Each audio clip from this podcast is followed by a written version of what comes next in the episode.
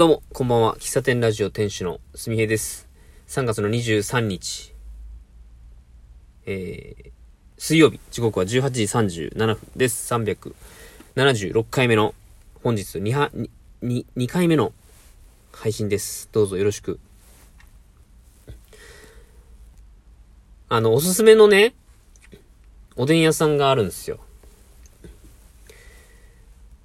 あの、マンボウがね、えー、三重県3月の6日から開けまして、まあ、そこのお店は、1週間ほど遅れて営業再開されたんですよね。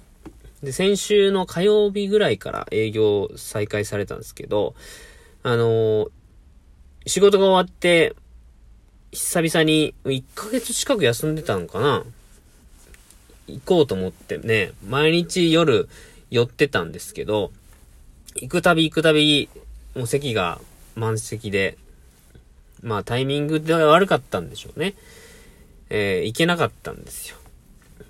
で、昨日、3連休明けの火曜日ですよ。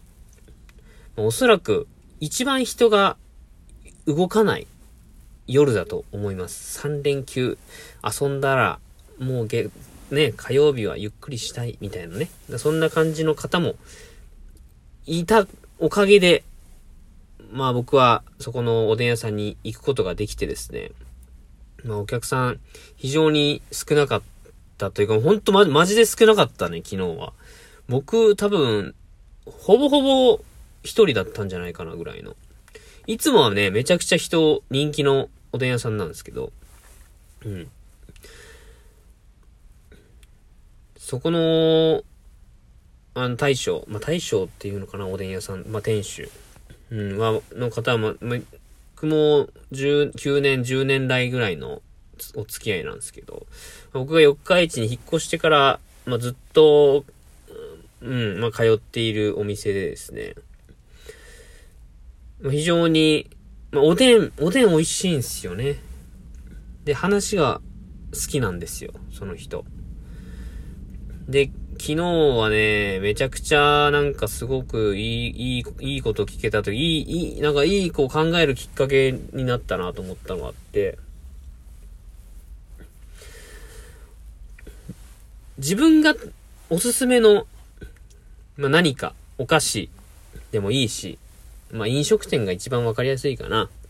あそこおすすめだよ、っつって、えーおすすめされたところに自分が行く場合もあるし、おすすめする場合もありますよね。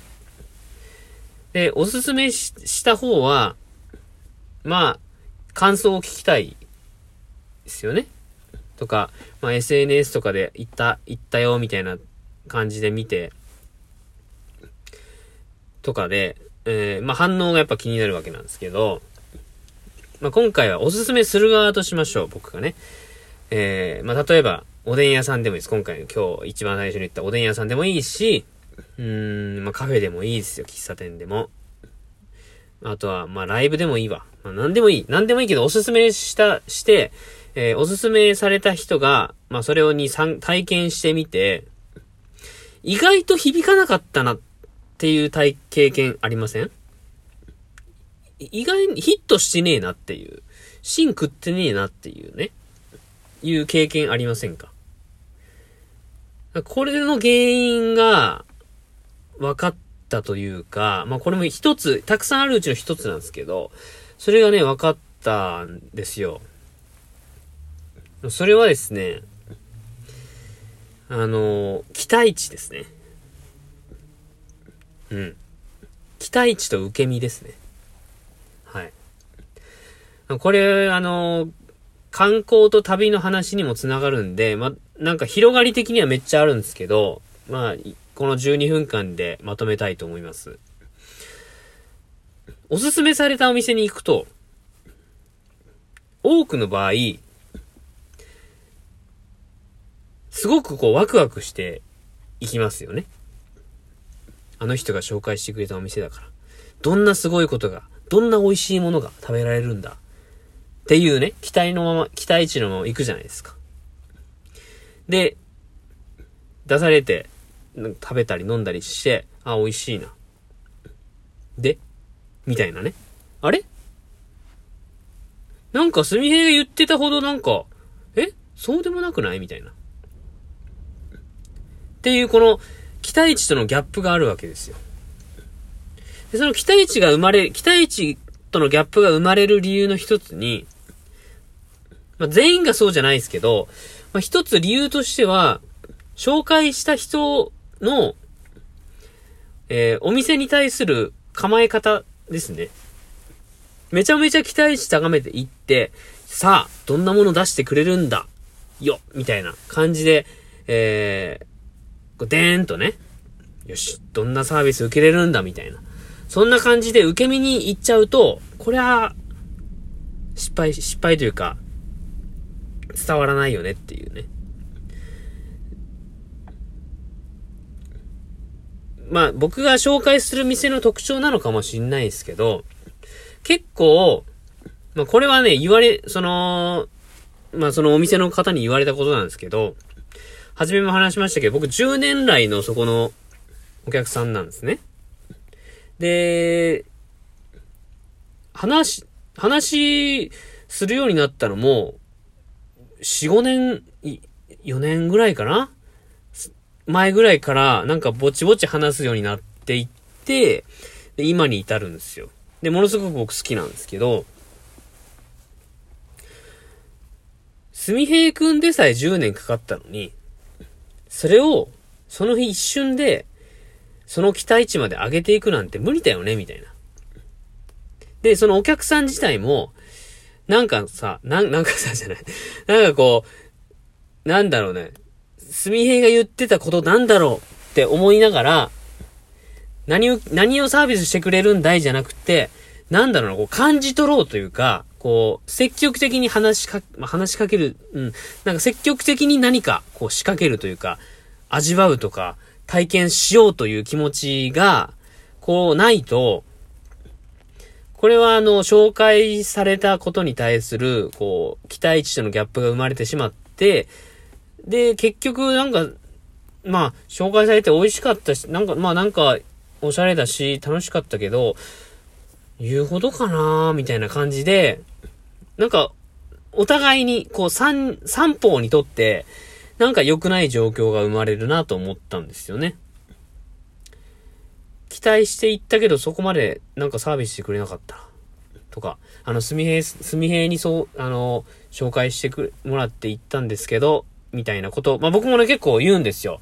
あの、誰々の紹介で、とか、誰々の後輩で、誰々の先輩で、とか、誰々っていうのをつけると、割とこう、話しやすかったり、そのお、お近づきになりやすかったり、相手も、あ、ああいう人の知り合いなんだ、みたいな感じで結構こうフランクになってくれる傾向があるので、僕も結構それ使うんですけど、使うのはありだけど、使った後のお客さんとしての振る舞い方って結構大事だなと思ったんですよね。